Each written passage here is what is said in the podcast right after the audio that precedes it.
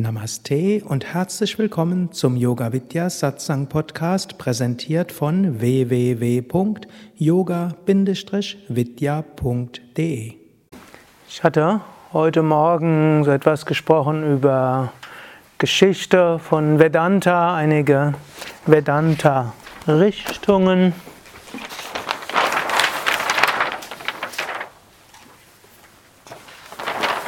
Schriften.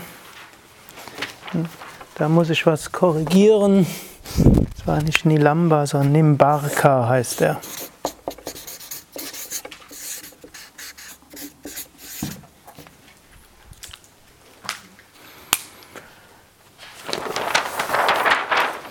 Kurz Wiederholung, ursprünglicher Vedanta, schon in der Vedanta, in der Veda Samhitas, den ältesten Schriften, finden wir die Grundlagen von Vedanta klarer in den Upanishaden, wo schon die vier Maha, wo die Mahavakyas enthalten sind und große Dialoge. Wer bin ich? Was ist wirklich? Was ist unwirklich? Was ist ewig? Was ist ewiges Glück? Wo wir die gesamte Vedanta-Philosophie in mythischen Worten beschrieben bekommen.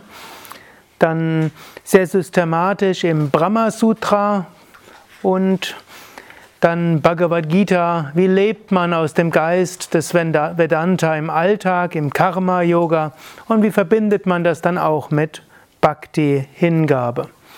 Diese drei Upanishaden, Bhagavad Gita, Brahma Sutra sind sogenannte Vedanta Traya, die Dreiheit des Vedanta und jeder große Acharya und Vedanta-Meister hat letztlich Kommentare geschrieben zu diesen dreien.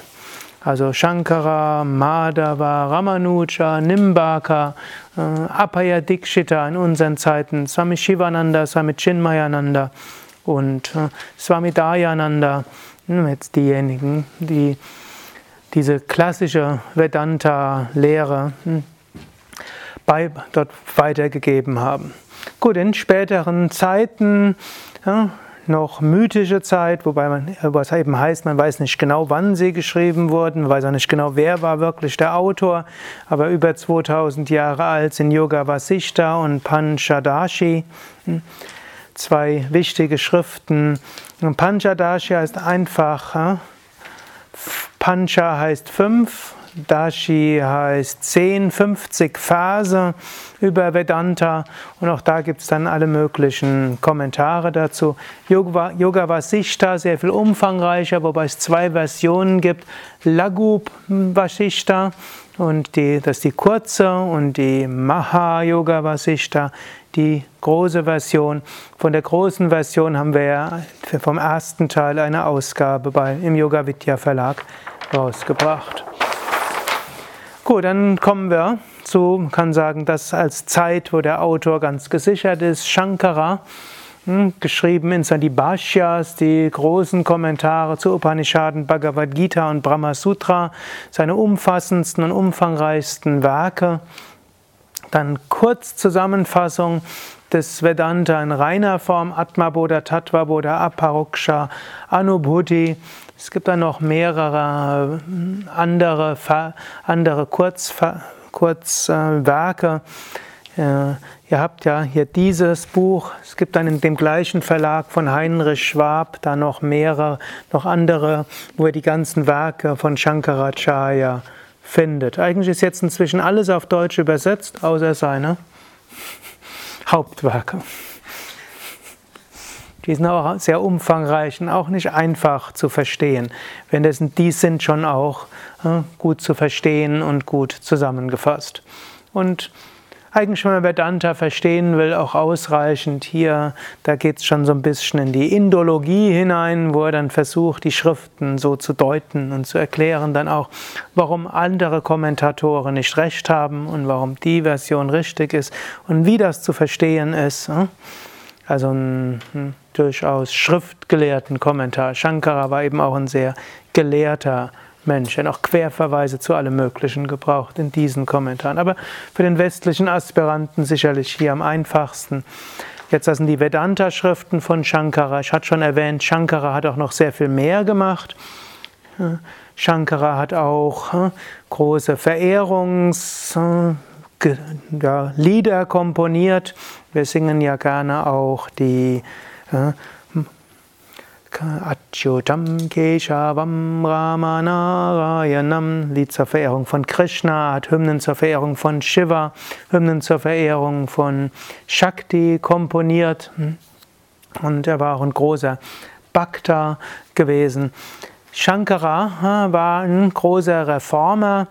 Er hat auch die Rituale nochmals gereinigt und systematisiert, allerlei Aberglauben dort von weggenommen. Das ist eigentlich ganz interessant. Einer, der nur 32 Jahre alt geworden ist, in so einem Riesenland wie Indien, wo es keine zentrale Kirche gibt und gab und auch keine einheitliche Regierung zu seiner Zeit. Dennoch, er hatte diesen Einfluss gehabt. Er ist auch natürlich durch ganz Indien gereist. Der war ständig auf Achse, kann man sagen, mindestens ab von 24 bis 32. Aber in der Zeit war er acht Jahre lang gereist und dort hat er mit allen bekannten Meistern und Pandits seiner Zeit diskutiert und viele davon eben zum Vedanta überzeugt. Manche, mit manchen hat er viel diskutiert, mit manchen hat er lange meditiert, bis sie alle im Überbewusstsein waren und dann das anerkannt hatten. Es gibt nämlich diese drei Grundlagen von korrektem Wissen, was wir auch im Patanjali Yoga Sutra haben, aber es gilt auch im Jnana Yoga. Das eine ist kompetente Zeugenaussagen, was insofern die Shruti ist, die Schrift. Zweitens ist die Logik und drittens ist die Erfahrung. Und bei der Erfahrung gibt es sowohl die normale Erfahrung, Alltagserfahrung, als auch die Erfahrung in tiefer Meditation. So manches wurden Schriften gewälzt, dann haben wir, wurden alle möglichen Schriften zitiert, dann wurde logisch nachgedacht. Und wenn da alles nichts genutzt hat, dann so lange meditiert, bis alles klar war. Und in diesen Reisen hat er natürlich auch erkannt, dass die nicht alle Menschen für Vedanta, dass das der richtige Weg ist. Viele sind eben Bhaktas, viele sind Raja Yogis und so hat er eben auch dann einen Kommentar zum Yoga Sutra geschrieben. Viele haben gern Pranayama geübt, so gibt es einen Kommentar über Pranayama. Und insbesondere im Bhakti-Yoga, im rituellen Bhakti-Yoga, hat Shankara eben das Bhakti gereinigt im Sinne von, ja, Schon seit Krishnas und Buddhas Zeiten wurden die Tieropfer reduziert oder weitestgehend, weitestgehend äh, überwunden. Und äh, denn in vedischer Zeit, wenn die Yagyas beschrieben werden, äh, da wird nicht nur Ghee benutzt, sondern Ziegen geschlachtet, Pferde geschlachtet, alles Mögliche wurde geschlachtet, außer Kuh, hm, ins Opfer gegeben. Und da hat schon Krishna sich vehement dagegen ausgesprochen, Buddha hat sich vehement dagegen ausgesprochen und Shankara hat es hm, verboten. Hm, was komisch ist, denn eigentlich hat er ja nicht die Autorität gehabt, also ein Wandermönch, ne? in keiner Hierarchie verankert, aber hat einfach gesagt, äh, wer unethisch, soll man als spiritueller Aspirant nicht machen, hat er dann einigen seiner Schriften hm, eben geschrieben. Und man muss sagen, hat dann die Veden irgendwie uminterpretiert. Das wäre noch nie so gemeint gewesen. Okay. Des Weiteren hat er Puja systematisiert und der Ablauf der Puja, wie er heute in Indien üblich ist, ist letztlich von Shankaracharya systematisiert worden, also von Achmanyam und Tilaka und Avahana. Also erstmal Reinigung und Auftragen der heiligen Pulver und dann Anrufung der Gegenwart Gottes, danach Abhishekam und danach also ein rituelles Bad, dann Alankara, rituelles Schmücken, äh, mit äh, dann auch nochmal Tilaka für die Murtis, danach die äh, Archanam darbringen von Blumen und oder Reis und danach Nivedana, die verschiedenen anderen Darbietungen und dann Arati und dann das Mangalam, die Svastivacha Mantras. Da können noch ein paar Sachen dazugefügt werden, man kann sie ver verringern.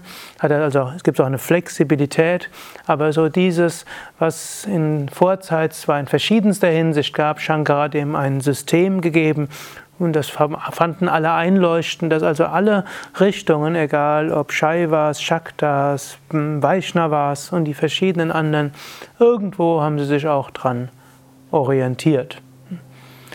Er hat außerdem ein System von Yatras, von Pilgerreisen entwickelt und hat gesagt, äh, wer nicht allein durch Vedanta zum Höchsten kommen will, der kann durch Pilgerreisen dorthin kommen und hat er bestimmte Orte genannt, die besonders heilig sind. Und so hat er das System der Pilgerreisen durch alle Teile von Indien entwickelt, was sicherlich dazu beigetragen hat, dass obgleich Indien äußerst selten politisch geeinigt war, dennoch ein Zusammengehörigkeitsgefühl entstanden ist gleich in Indien, anders als in Europa, keine einheitliche Religion war. Da gibt es die Shaivas und die Shaktas und, und die Tamilen ist doch einiges anders als die Bengalis, auch wenn, wenn dort Shakta-Verehrer sind. Dennoch, die sind miteinander in Austausch getreten, auch ohne übergeordnete Autorität, ohne gemeinsame Kirche, ohne gemeinsame ne, Einheit ist irgendwo gewachsen. Da haben sicherlich diese äh, ganzen Pilgerreisen eine große Rolle gespielt. Dann hat er sogenannte vier Mats gegründet, also vier Hauptklöster, wo, und hat dort den Mönchsorden der Dashanami Swamis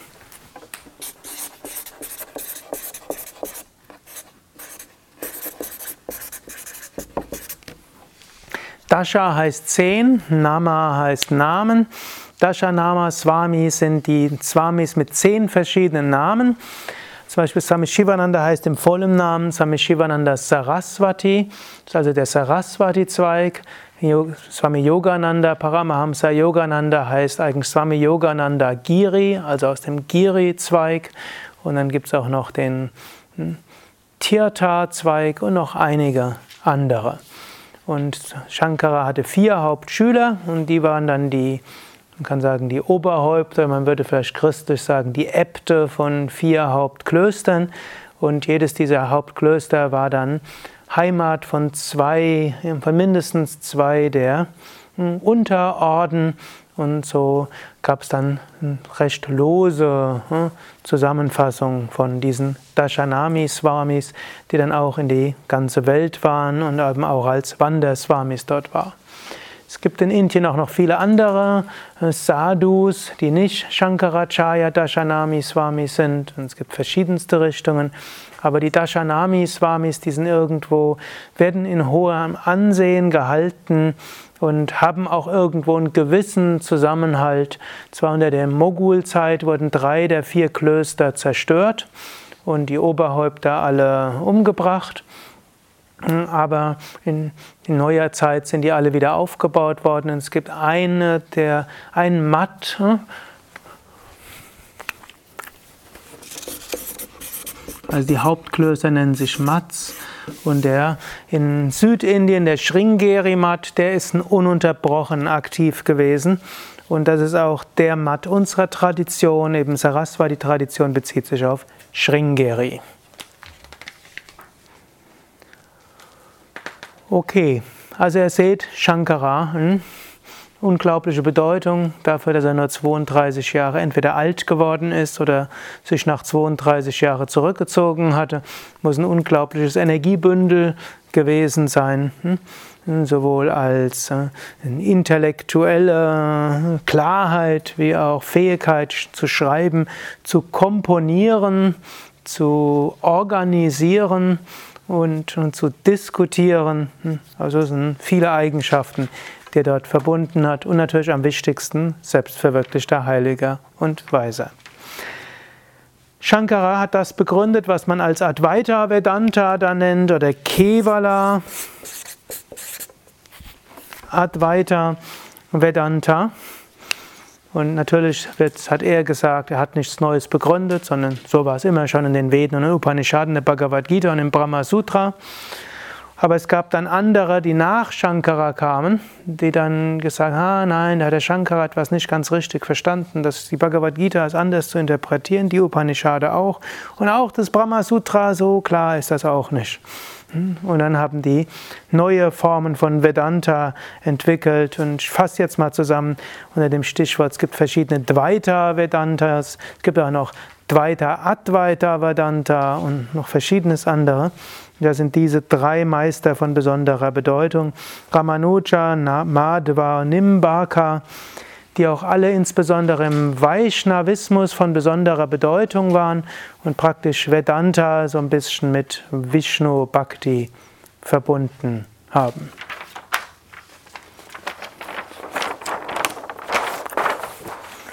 Gut, aber die Advaita-Linie ging natürlich weiter, sie geht weiter bis heute. Und Apaya Dikshita war ein bekannter Meister, der auch äh, diese Verbindung hatte von einer, der die Schrift, ein Schriftgelehrter war, Klarheit des Denkens hatte, auch äh, Einfluss hatte auf äh, politische und wirtschaftliche Institutionen und vieles sehr wichtig war. Gut, und dann gab es um 1900 äh, wie Swami Vivekananda, einen großen Einfluss hatte. Hm, er hatte das begründet, was in der westlichen Indologie als Neo-Vedanta bezeichnet wird, wo insbesondere große Wert gelegt wird auf Erfahrung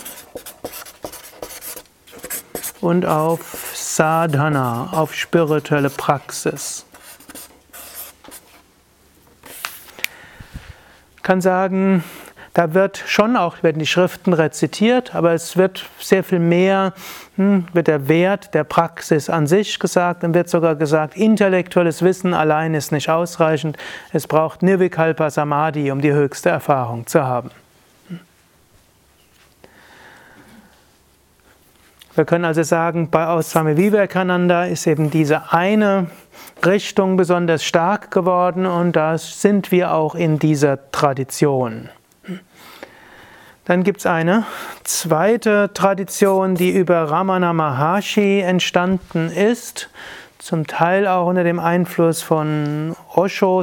Manche der Schüler, gerade von Punjaji, waren auch Schüler von Osho vorher, aber irgendwo wollten sie dann, in, man hat genug gehabt von nur all dem therapeutisch-tantrischen, dann wollten wieder zur reinen Wahrheit kommen und dann haben sie sich auf den einen Meister namens Punjaji bezogen der ein, ich glaube, ein indirekter Schüler war, wie heißt noch, der, der das Buch geschrieben hat, I am that, Nisargata oder so ähnlich. Ne? Bitte? Nisargadatta. Hm? Der, hat die, der war ein Schüler von Ramana Maharshi, Punjaji ein Schüler von ihm und so entstand dort so eine ganze Reihe. Das Charakteristische von diesem, was auch als Neo-Advaita bezeichnet wird, ist ein Nichtbeziehen auf Schriften und ein Nichtbeziehen auf klassische Praktiken und mehr das, die reine Frage stellen, wer bin ich? Und über die Frage, wer bin ich, zur höchsten Erleuchtung zu kommen, aber eben in dieser Tradition ohne die Zuhilfenahme der klassischen Schriften. Gut, natürlich gibt es in unserer heutigen Zeit auch das, was man als klassisches Vedanta bezeichnet. Natürlich gibt es da in Indien jede Menge von großen Weisen und Heiligen, die dieses klassische Vedanta lehren. Unter den Schülern von Swami Shivananda gab es dort auch einen, den auch Swami Shivananda dazu animiert hatte. Das war ein Swami Brahmananda.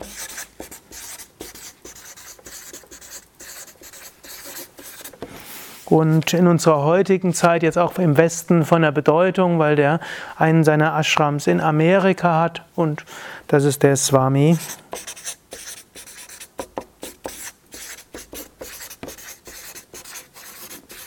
Dayananda, hm, der Chandra, der hier öfters herkommt, hat sowohl bei Swami Brahmananda wie auch beim Swami Dayananda gelernt und die haben auch eine ganze Menge von weiteren Schülern. Klassisches Vedanta heißt dort, Hauptmittel ist Studium der Schriften, und zwar der Vedanta-Schriften und insbesondere Werke von Shankaracharya, aber auch Upanishaden, Bhagavad Gita und Brahma Sutra. Plus äh, dann das Nachdenken und das große, großen Wert darauf legen, selbst zu fragen, wer bin ich, das zu erkennen, das im Alltag umzusetzen. Über diese Umsetzung kommt man dann auch zur höchsten Wirklichkeit.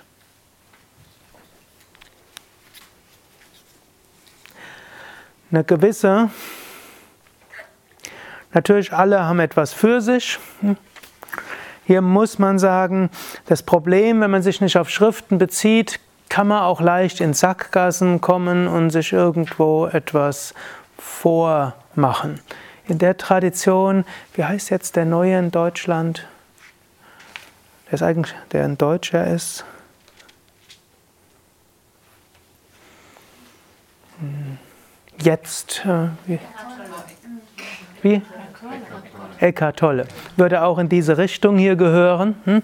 Neo-Advaita, ohne Zuhilfenahme der Schriften, aus der Erfahrung und der logischen Nachdenken, wer bin ich, hm? dorthin kommen.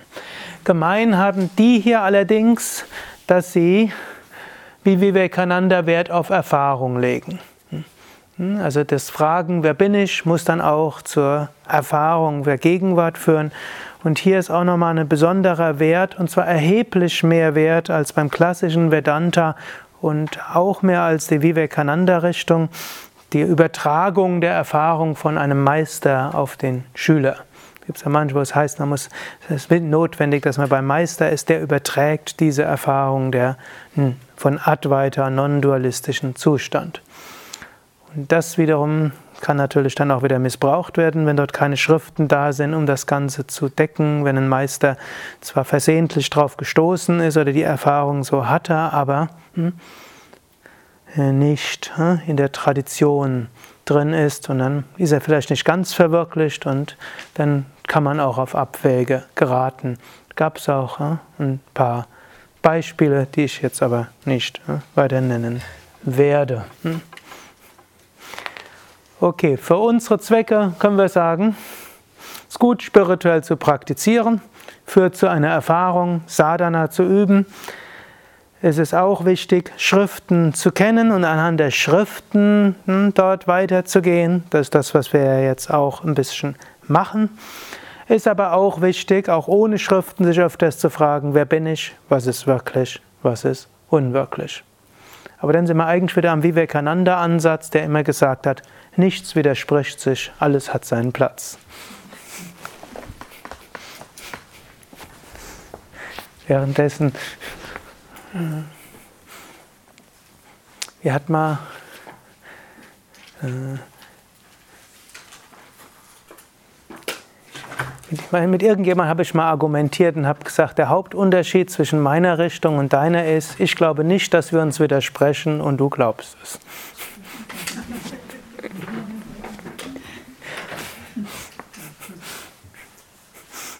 Hari Om Tatsat. Guru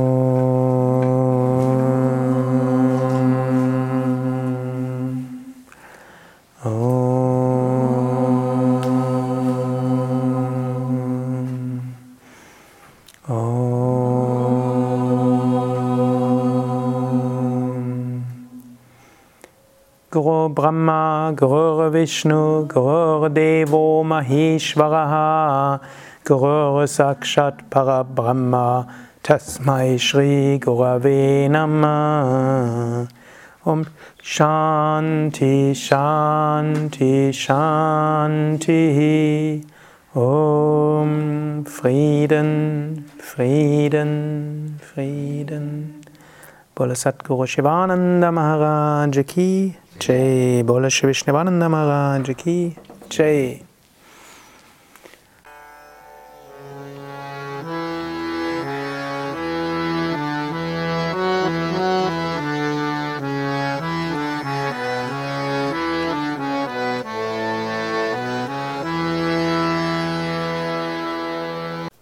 Das war die aktuelle Ausgabe des Yoga Vidya Satsang Podcasts.